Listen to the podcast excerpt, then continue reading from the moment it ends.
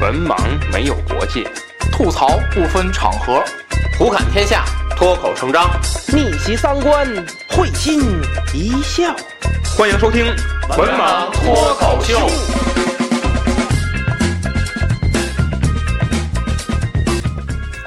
大家好，欢迎关注“文盲脱口秀”的微信公众号，即“文盲脱口秀”五个字。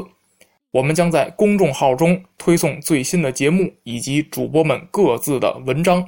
此外，文盲电台的粉丝交流群已经建立，入群方法如下：搜索“文盲小编”，与文盲小编成为好友后，回答验证问题，通过验证即可进群。希望大家积极加入，与主播们交流各自的奇闻异事。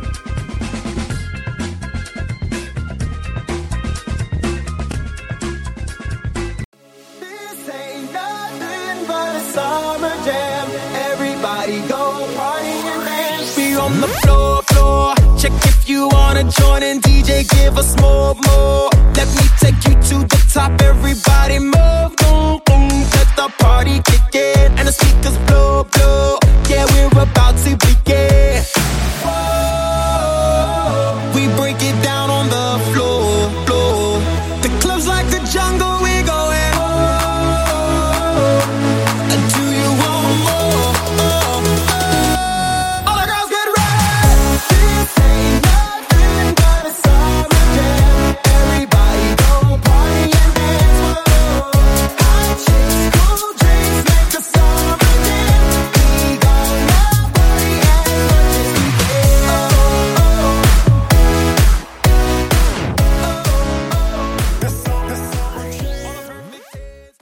大家好，欢迎收听最新一期文盲脱口秀，我是安飞。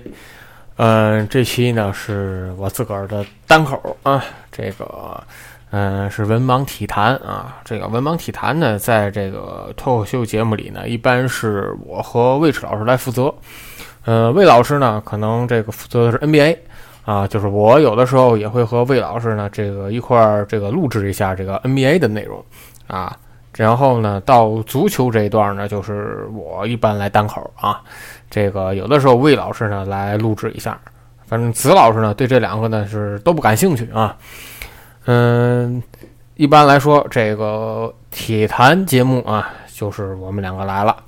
嗯，今天的这个因为时间原因的这个，一个是时间原因，还有一个是这个，嗯，魏老师觉得没什么可说的。嗯，今天说什么呢？是一九年的这个亚洲杯的盘点啊。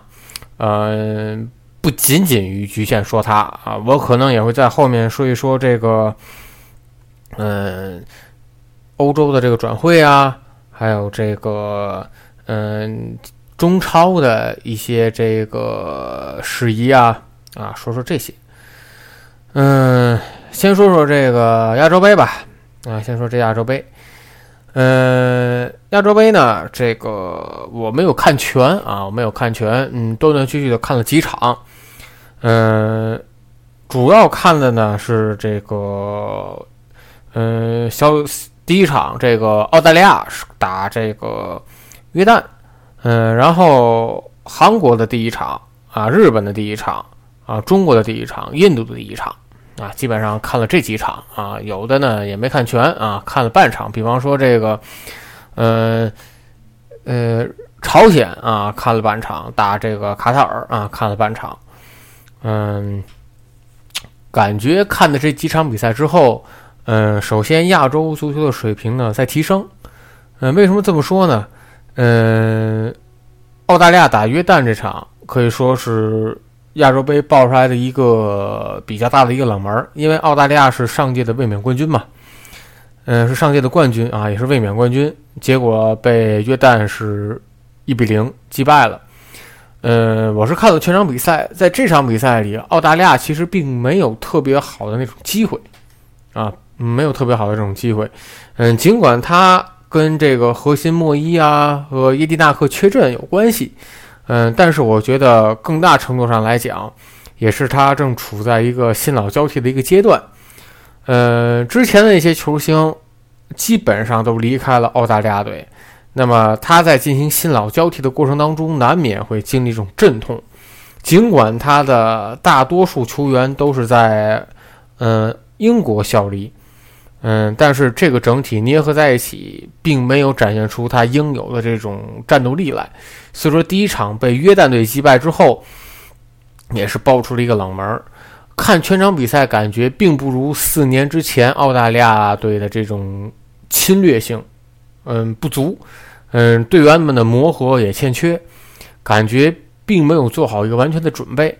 相反，约旦队踢的比较不错，嗯，反击很犀利，战术也很对头，呃，前场两三个人经常牵扯澳大利亚的整条这个防线。嗯，而且善于抓住定位球的这个机会，定位球这个机会在，呃，现代足球里面是非常，嗯，得分非常高的一个手段啊。因为现在的这个有很多球队，有的时候你要全部防守的话，也很难攻破它。那么抓定位球，嗯，也是一个得分的一个利器。那么，通过看这场比赛，对于我来说，亚洲足球的一个认识又有一个变化。因为在之前提到亚洲的强队，无外乎这几支啊，日本、韩国、伊朗、澳洲、沙特啊，这不无外乎这几支，稍微次一点的，可能巴林、呃，伊拉克、呃，卡塔尔等等。呃，像，但是这几年感觉出来，像约旦这种队进步很大。啊，因为他是西亚球队，西亚球队的特点，呃，身体好，啊，身体好，呃，而且这个脚下的技术也不差啊。西亚球队的脚下技术并不特别差，有的球队很细腻，啊，但是这个就是之前这个作战的整体性不高。那么在这个教练把它捏合成一个整体之后，往往西亚球队是可以做出一些呃令人惊奇的这个。呃，战力的。那么第一场比赛，感觉约旦队进步很大啊，进步很大。尽管我对他不是那么的熟啊，我也不知道他的年龄结构是怎么样的。嗯，但是我感觉，嗯，这支球队踢得很成熟啊，很成熟。嗯，未来啊，不可小觑啊，不可小觑。嗯，澳洲呢，这刚才刚才说完了啊，这个。嗯，存在问题啊，存在问题。嗯，主要就是这个新老新老交替的一个问题啊。嗯，咱们可以看一下这个澳洲的这个阵容啊，澳洲阵容基本上是以二十四五岁啊，二十六七岁为主打的一个这个阵容。嗯，慢慢的过渡嘛，或者是慢慢的过渡嘛。给我印象比较深的啊，是这个。呃，马比尔啊，一个澳大利亚队员，基本都是白人啊。就这个马比尔是一个这个黑肤色的啊，在这个边路，嗯，比较犀利啊，突破和拿球、运球来说，嗯，看得出来是一个比较好的一个苗子。呃，他今年在这个丹麦的中日德兰嘛，这个十六场出场。五进五个进球，七个助攻，嗯，看得出来是一个基本上一个主力的一个这个数据，啊，主力的一个数据，嗯，第二场澳大利亚的这个发挥就非常好了，嗯，可以说经过了一系列的这个调整之后，澳大利亚也是显示出来了他自己的这个实力，嗯，马上。做出了一个回应，三比零击败了巴勒斯坦。在这场比赛当中，我是看了整个上半场。嗯，澳大利亚在场面上的控制力可以说回来了啊。一部分来说是球员们之间没有这个嗯过多的这个磨合，显得比较生涩。嗯，第二个也是跟这个远征夏有关啊。夏这边北半球这边是冬天，他在南半球嘛。有的澳超本土球员是夏天，所以说不太适应，而且劳师远征。嗯，可以说这个，呃，随着杯赛的这种进行，卫冕冠军的状态可能会越来越好。嗯，那再说说这个，说完了澳大利亚，再说说这个东东亚的两支球队，一个是日本，一个是韩国。呃，日本看了整场是跟图曼斯坦。结果上半场跟国足一样是零比一落后啊，进入了下半场。呃，其实日本队也是一样，他在世界杯之后也是进入了一个这个差不多的一个新老交替啊。嗯，这支球队没有香川，也没有这个本田啊。他的中中场谁来带领呢？柴崎岳、前贵士，呃，远口元气啊，这些球员来带领了。相反，他的后防可能新老交替的幅度没这么大。呃，上届世界杯像是吉田麻也啊，这个长友都啊，赤野之章啊，酒井宏树等等这些球员还在列，还在列啊。所以说，他对是前场的一个这个新老交替。除了我说没有这个香川，没有这个本田，嗯，前锋线里面像这个冈崎慎司也没带来啊。那么上半场跟土库曼来打的话，其实日本队除了在进这个呃控球率上占优之外，也没有形成太多的良机。为什么呢？因为土库曼上半场的战术非常明确，就是靠着这个自己的这个身体，呃高度集中，呃身体的素质好，精神上高度集中来防日本，然后打出了一次不是。绝对机会的机会啊，就把不住了，还进球了。呃，但是日本队就是能看出来，他在落后的情况下也不是那么的慌乱。在下半场为什么反差这么大？其实日本队近几年来他的这个呃水平是一直往上走的。为什么这么说？呃，土库曼身体好，呃，你上半场能跟住我的节奏。但是你没有办法整场比赛跟住我的这个节奏，为什么？这就是球员去高水平联赛历练之后得来的结果。我可以始终在这种较快的节奏、较高的节奏里面进行传控接传，呃，传控接，啊，这下这些技战术。那么你的体能跟我撕三十分钟没问题。跟我四十五分钟没问题，但是如果你很少经过这些高水平比赛的历练，你的注意力是不可能维持九十分钟的。这就是为什么说，呃，两支呃水平差点的球队和一个强队比，在开场的前十五分钟里不落下风，甚至往往还能占优，但是尤其是在比赛的后十五分钟里，尤其是。七十五分钟之后，往往能得出一个非常明显的一个分界点来，就是我没有经历过这么强的对抗，那么我前一段可能我咬咬牙，用注意力、体力好的时候，我还能还能够去和你周旋。那么在十五分钟之后，呃，再么在整个进入到下半场之后，呃，我的这个注意力不这么集中了，体力也下降了，那么就会出现。呃，防守失位、战术思想不统一等等一系列的问题，这是日本队非常可怕的地方。他能全场九十分钟甚至一百二十分钟维持在这种高水平的对抗之中，这个是非常令人嗯可怕的。也可以说，我日本队在经历了三十年的这种发展之后，已经形成了他们自己的一个风格。呃，所以说在下半场，呃，很轻松的打穿了土库曼三个球。啊，当然了，最后时刻这个自己拖大，啊，自己拖大，这个导致这个丢球，嗯，这个只能说是自己犯的错误啊，并不是说土库曼的这个机会怎么样啊，对日本队造成多大威胁，毕竟是一个自己的错误。呃，小组赛第一场嘛，啊，好在也是拿下了一个开门红，呃。那么，对于阿曼和这个乌兹别这两场比赛呢，没有看啊，我没有看，所以说不敢太下评论。但是感觉三战全胜的日本队依然是一个这个夺冠的一个最大的热门啊。而且土库曼呢，这支神秘之师也是让我感觉战术纪律性很强啊，战术纪律性很强。然后咱再说说这个韩国啊，看了韩国的第一场跟菲律宾。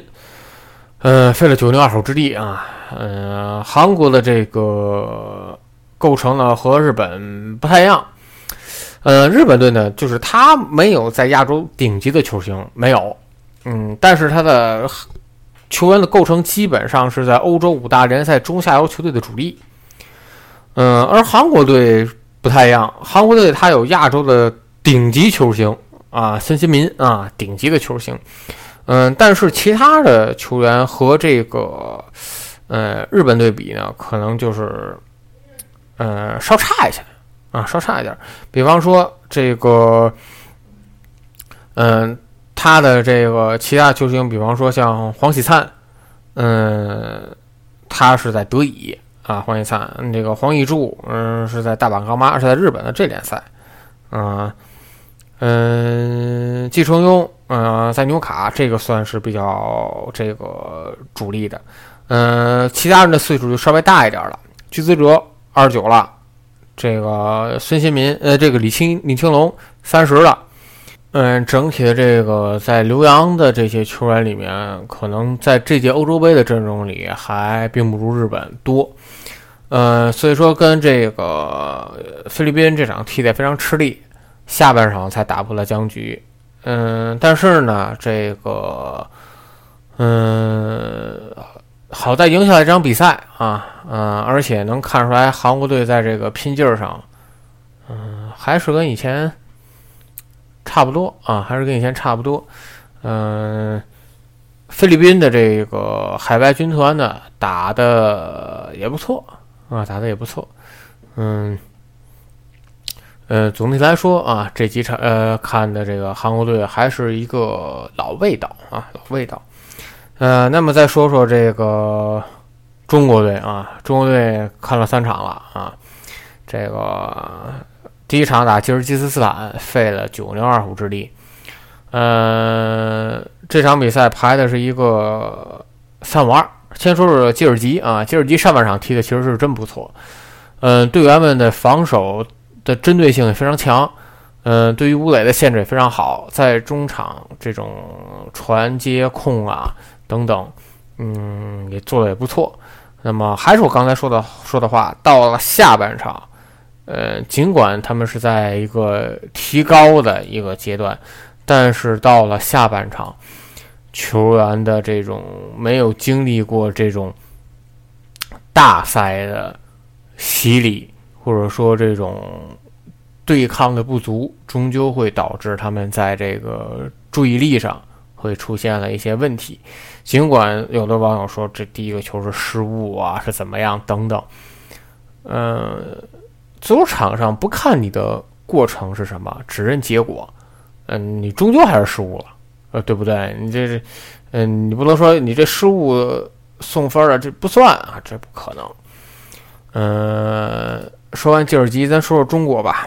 嗯，中国队第一场上半场打了个三五二，结果是运转哪哪都不灵啊。嗯，运转运转不灵。嗯，中场中场控制不住。嗯，这个中场呢控制不住，这后防线呢还丢球啊。所以说这个，呃。里皮在二十多分钟的时候就换人了，但是没想到呢，换完人之后呢，这个效果其实并不理想。那么下半场呢，又换成了一个这个三后卫啊，三呃换下面换成这个四后卫上的蒿俊闵，然后整个才慢慢打开。其实第一场啊，这个对于国足来说其实挺艰难的，因为之前热身赛成绩一直也不好，嗯，不是输这个就是输那个。然后这个，呃呃，赢不了球啊，然后，嗯，媒体还各种骂，嗯，所以说第一场其实对于国足来说非常的不好打，嗯，好在是拿下来了。这样的话，我觉得拿下来之后，对整个的一个自己的一个内部的调节来说是，呃，非有了一个非常好的一个调节机会。嗯，也有利于自己一个调节，所以说在第二场，第二场的时候，呃，迎战菲律宾，呃，里皮教练很聪明，在第二场的时候直接选取了就是四四二的阵容作为一个首发，呃，而且在第二场比赛里并没有给菲律宾太多的机会，嗯，吴磊的两个进球也好，啊，包括于大宝的门前抢点也好，整场比赛中国队可以说踢的是游刃有余的。当然，有的人总会说这个，嗯，菲律宾这个啊实力怎么怎么样，怎么怎么样？嗯，其实有的时候主要的还是在于国足自己啊，在于国足自己。嗯，第二场不管怎么样也是发挥出了自己应有的实力。我还是那句话，现在亚洲各个球队的实力都在增强，包括我没看的越南队啊，包括这个之前认为足球荒漠不行的印度队，都在亚洲杯上赢球了。哎，不再是之前那几支球队似的，嗯，这个几支球队称天下啊，其他人都没我事儿，不是这样的。现在这个，嗯，亚洲的足球各个国家发展的都很快啊，所以说这个不能还是像以前一样那种幻想着啊，这个我们嗯赢这个几个，赢那个几个，因为咱们的进步不是这么的明显啊，这我后面再说。嗯，两场比赛赢了之后。嗯，第三场对韩国，嗯，迎来了有孙兴民在的韩国，结果输了个零比二。嗯，其实是实力的体现啊，这场比赛确实踢的实力，确实在实力上有差距啊。这个零比二的这个比分呢，我觉得也是正常。嗯，看完三场球，觉得就是国足在发展上有点止步不前了。为什么这么说？嗯，在其他的各个国家的足球队里都在进行新老交替的时候，咱们的这届国家队里面的年龄还是偏大的。嗯，小一点的像韦世豪、刘一鸣，嗯，没有太多的上场机会。其中刘一鸣是上了一场。嗯，但是你反观像日本、像韩国、像澳洲。都在进行一个主动的一个新老交替，其实这个是真正让人担心的，就是在一九年了，我们国足里应该看见的是什么？呃，不是说两千呃两千年以后，起码是九五后、九六后这些球员，而不是在赵旭日、郑智、吴曦、蒿俊闵这种三十岁左右的球员。嗯，但是我们这个，嗯，联赛里出不来像这个九五后、九六后，这个是我们真正要去思索的原因。嗯，为什么这样？啊，为什么就是，嗯，其他？其他的这个国家的球队，哎，能够出现新星、新人，而我们总是还是要靠着一批老将来打天下啊！我觉得这个，这个是值得我们思考的。也就是说，我们联赛或者俱乐部在运营上肯定是出现了一些问题。然后才会导致这样。嗯，我们我们觉得，我觉得要走的路还有很长很长。嗯，而不能说仅仅因为这几场踢的不错，嗯，或者说第二场踢的不错，提前出现了，嗯，就就沾沾自喜了。我觉得这。都是不可取的，啊，都是不可取的。嗯，可以说中国足球的发展还是任重而道远的。嗯，怎么让我们的球孩子们去认认真真的去踢球？嗯，怎么让？嗯，怎么着在进行联赛上的一些改革啊，一些培养？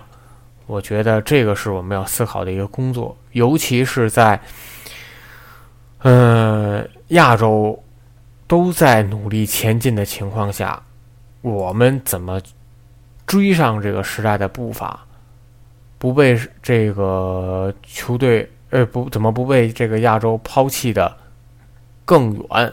这个是我们值得要思考的。嗯，呃，再说说整体的吧。嗯，看了整个亚洲杯之后，觉得尽管亚洲足球水平在进步，嗯，但是呢，这个和欧洲的主流主主要的一些联赛相比，我们觉得进步的地方，嗯，其实还有很多。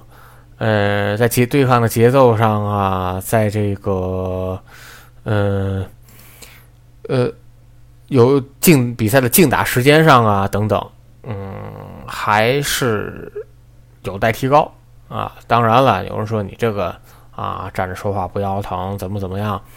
作为一个观赏者来说，确实是这样。你看看其他的联赛，感觉整亚洲杯整体的节奏还是偏慢。对吧？这这个，呃，我就是仗义直言啊，嗯，就是这样，这没没有这个没有办法，对不对？嗯，说完了这个整个亚洲杯啊，整个亚洲杯呢，这个看的这场比赛说完了，咱再说说这个亚洲杯的对阵。这次亚洲杯呢是六个小组，四个每个小组四个队，二十四个队，然后六个小组的每一个小组前两名肯定出现，辅助四个小组，呃。四个小组的成绩最好的第三名进入到十六强。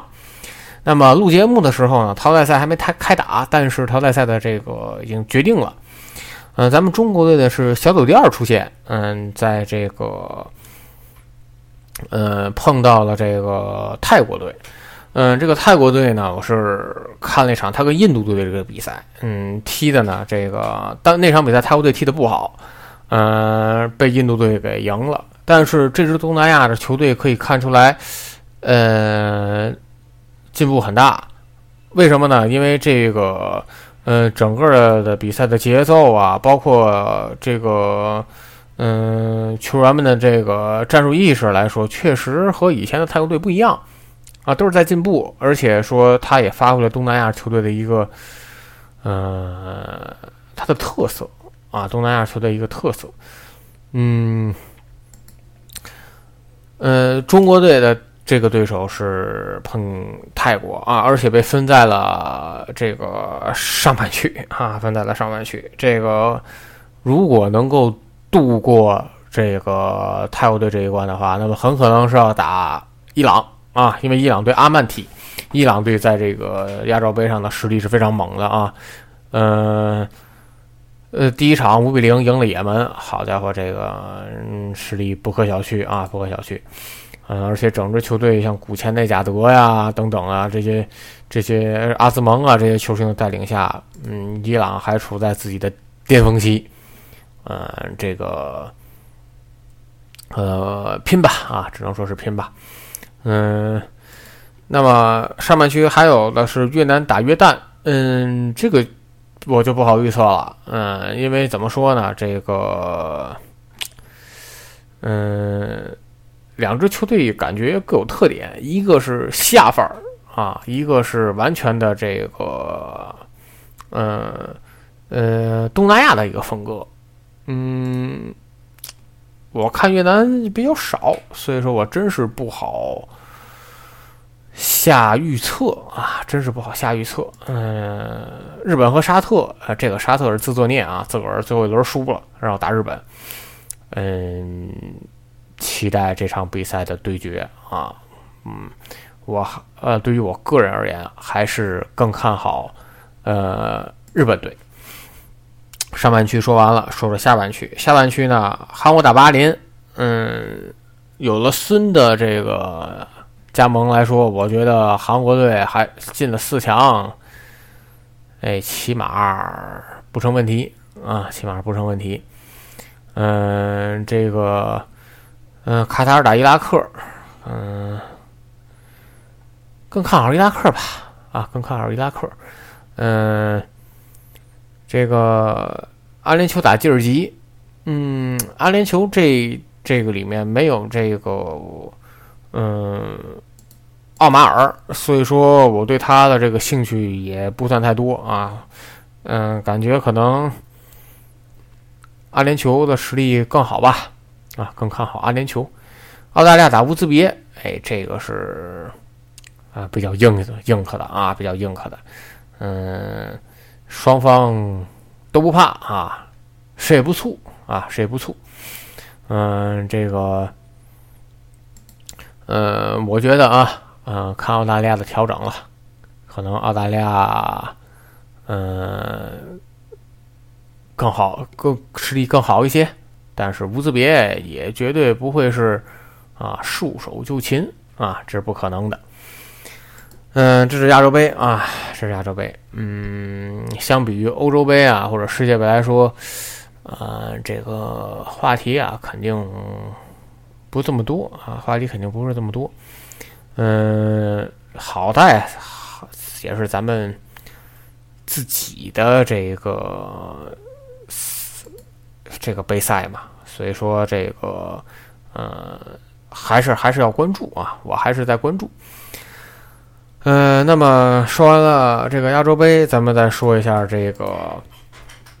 嗯，足坛里最近的几个事儿，嗯，一个事儿是这个欧洲足坛的斯尔斯克亚带曼联，嗯，穆里尼奥是下课了啊，这个因为踢的实在是，嗯，有失曼联的水准，嗯，结果是这个黯然下课。结果呢，没想到斯尔斯克亚一接手之后。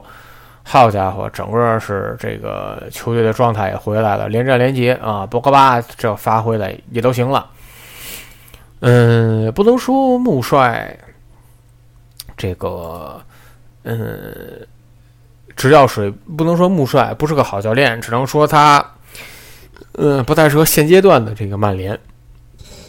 而且从，嗯，接手的这几支球队来看。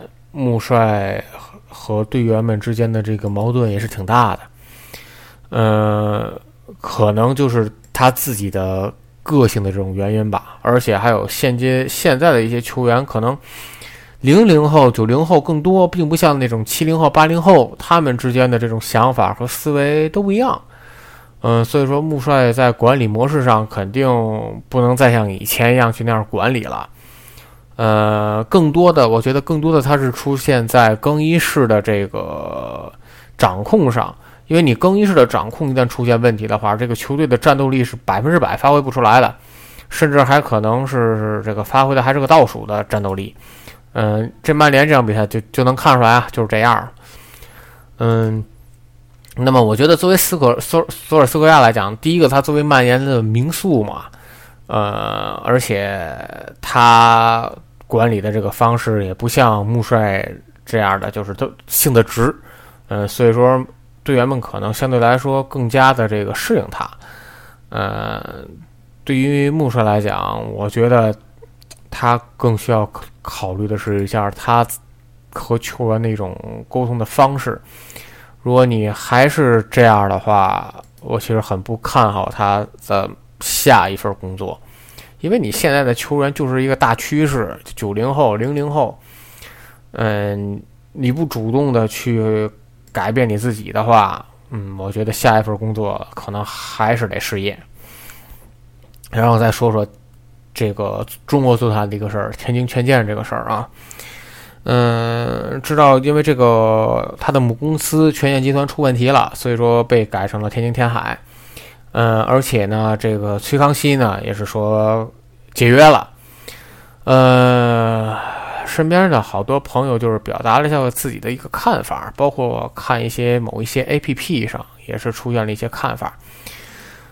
哎，我觉得还是两个分开看啊，分开看。从足球的角度来讲，他的母公司出现问题，必然会影响俱乐部的运营，这个是毋庸置疑的。欧洲很多球球队都是这样，比方说这个帕尔马。对吧？母公司出现问题了，肯定会影响这个他自己的这个球队的一个正常的一个运营，啊，这个肯这是肯定的。呃，关键就是足球队的这个事儿啊，和他母公司涉嫌怎么样违法，其实这是一个分开的一个事情。呃，首先，呃，欠不欠薪不知道，有没有签订阴阳合同不知道。有没有违反足坛一些的禁令也不知道，所以说没有办法给全这个天海俱乐原来的权健俱乐部啊下一个大的定义，就是咱们好多人就是习惯什么呢？啊，因为这个母公司不行，顺便的把这个足球队给它黑化了。这是两个不同的领域，在足球这个领域里，他没有犯法，嗯，他没有犯法，对不对？所以说，这个我是主张是把这两个剥离开啊，剥离开。呃，但是你说这个他的这个母公司犯法之后，足球队所受到这些影响，我觉得那没有办法，对不对？你既然被人家收购了，这是人家企业企业的一个这个这个手下一支球队，那你受到影响没有办法，你只能自己承担啊，只能自己承担。但是我还是嗯。希望不要因为这个他的母公司的怎么样而对这支球队产生看法啊，各有各的领域嘛，各有各的领域嘛。母公司违法必究啊，足球队违呃违纪啊，咱也处理啊，而呃一码归一码啊。嗯，这个全嗯，而且呢，好多人就是因为确认这个事儿呢，就是又出现了什么阴谋论。哎呀，这个事情之前录节目的时候，这个魏老师表示过，他其实是一个阴谋论的一个爱好者。嗯，但是我现在就是，嗯，希望有的时候简单一点，不要一有什么事情啊，就立马就都是阴谋论。呃，嗯毕竟这个母公司的这个领域里啊，他确实做的肯定也不到位。这个肯定有违法的事情，否则怎么会被捅出来呢？嗯，但是你不能因为这个就是，呃，人为的、客观的去说这个怎么怎么样，怎么怎么样，一切以法律事实为准绳，一切以调查为准绳，谁也跑不了啊！我这话是我我就是这么觉得的啊，谁也跑不了。呃，看球吧，作为一个球迷来说。呃，享受自己的这个比赛啊，看比赛，我觉得，嗯，比什么都重要啊！大家伙儿是不说是不是？那么，呃，欧洲的转会市场呢，也没有什么太大的动静，可能现在这个经济形势也不是那么好，对吧？这各家俱乐部呢，也这都都收着啊，都收着，嗯，也不乱花钱。嗯，再看吧。这个今天的今天晚上，嗯，国足呢打泰国，我也是希望国足呢能顺顺利利的过了这一关。嗯，毕竟啊，这个争取一个好的成绩，也有利于咱们国足的未来的一个发展，对吧？也容易这个，也能让咱们的球迷呢开心开心。啊，嗯，好了，这期节目就这样。嗯，大家想和我进行这个话题交流的，可以在节目下方留言，也可以在加入微信交流群当中和主播们进行交流互动。啊，咱们下期再见。